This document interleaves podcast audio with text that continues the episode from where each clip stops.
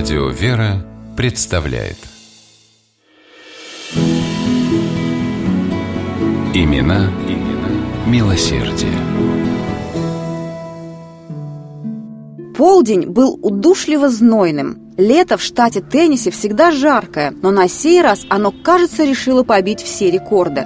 На обочине шоссе сидел чернокожий мальчуган и смотрел, как дрожит воздух над раскаленным асфальтом. Рядом возвышалась гора арбузов. Их нужно было продать, все до единого, иначе хозяин не заплатит.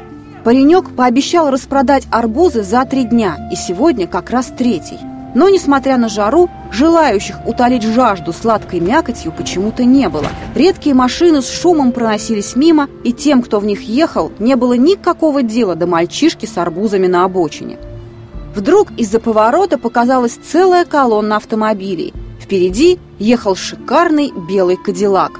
Такой машины маленький торговец арбузами еще не видел. Мальчик даже привстал со своего места, чтобы получше ее разглядеть. И тут случилось совсем уж невероятное. Кадиллак затормозил, и из него вышел смуглый черноволосый мужчина в темных очках. «Продаешь, дружище?» – спросил он, кивнув на гору арбузов. «Да, сэр», – смущенно ответил мальчик. «Десять центов за штуку». Незнакомец оглядел хрупкую фигурку маленького продавца, с которого от жары градом катил пот, и сверкнул ослепительной улыбкой. «Десять? Отлично! Я беру все! «Эй, парни!» – окликнул он друзей, вышедших из машин и с изумлением смотревших на происходящее. «Ну-ка, помогите нам грузить арбузы!» Мальчик не верил своему счастью. Когда последний арбуз исчез в багажнике автомобиля, незнакомец отсчитал деньги, пожал оторопевшему пареньку руку и снял темные очки, чтобы вытереть вспотевшее лицо. Оно вдруг показалось мальчишке знакомым. Он определенно видел этого человека, но где? Когда белый кадиллак скрылся из вида, Мальчика осенило. Он видел лицо незнакомца на пластинке в витрине музыкального магазина. Нет, не может быть. Неужели это сам Элвис Пресли?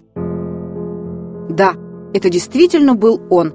Король рок-н-ролла, певец, которым восторгалась вся Америка. Его пластинки расходились миллионными тиражами, а песни неизменно занимали первые места в хит-парадах. За его жизнью следили тысячи поклонников, которые знали, что Элвис ест на завтрак и какую марку обуви предпочитает. Не знали они одного – того, что Элвис постоянно помогает людям. И не мудрено, Пресли никогда не выставлял этого на показ. Славы у него и без того было предостаточно. Он помогал, потому что считал это своим долгом, потому что так велел поступать Иисус Христос. Элвис верил в Бога, Собственно, и музыку он впервые по-настоящему прочувствовал именно в церкви, куда его, пятилетнего, в первый раз привела за руку мама. А потом он и сам стал петь в церковном хоре. Но недолго. Семья Пресли была бедной и едва сводила концы с концами.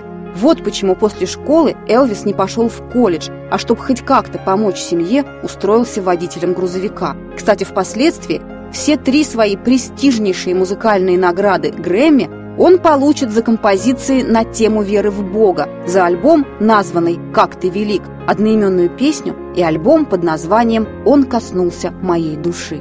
Но слава не изменила доброго, чуткого сердца Элвиса. Он по-прежнему всегда был готов помочь, а его новое положение этому только способствовало.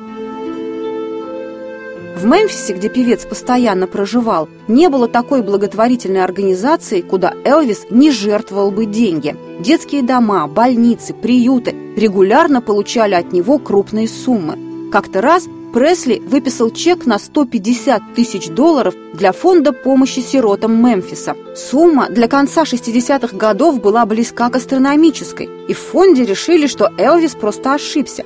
Как порядочные люди, сотрудники попытались вернуть чек, однако Элвис лично заверил их, что все в порядке и никакой ошибки нет. Пресли давал много благотворительных концертов. На выручку от одного из них, к примеру, был построен мемориал в честь американского линкора «Аризона», затонувшего во время бомбежки японскими истребителями гавани Перл-Харбор во Вторую мировую войну. Сборы со своего ставшего легендарным шоу 1973 года в Гонолулу под названием «Привет с Гавайских островов» Пресли полностью перечислил в поддержку фонда борьбы с раком. Любопытно, что на билетах на этот концерт не была указана цена. Каждый давал столько, сколько мог. Не забыл Элвис и Тьюпелло, город в Арканзасе, где он родился, провел детство и юность. В маленьком городке, больше похожем на поселок, появилась своя детская больница. Ее на собственные деньги построил Элвис Пресли. Имена, имена милосердие.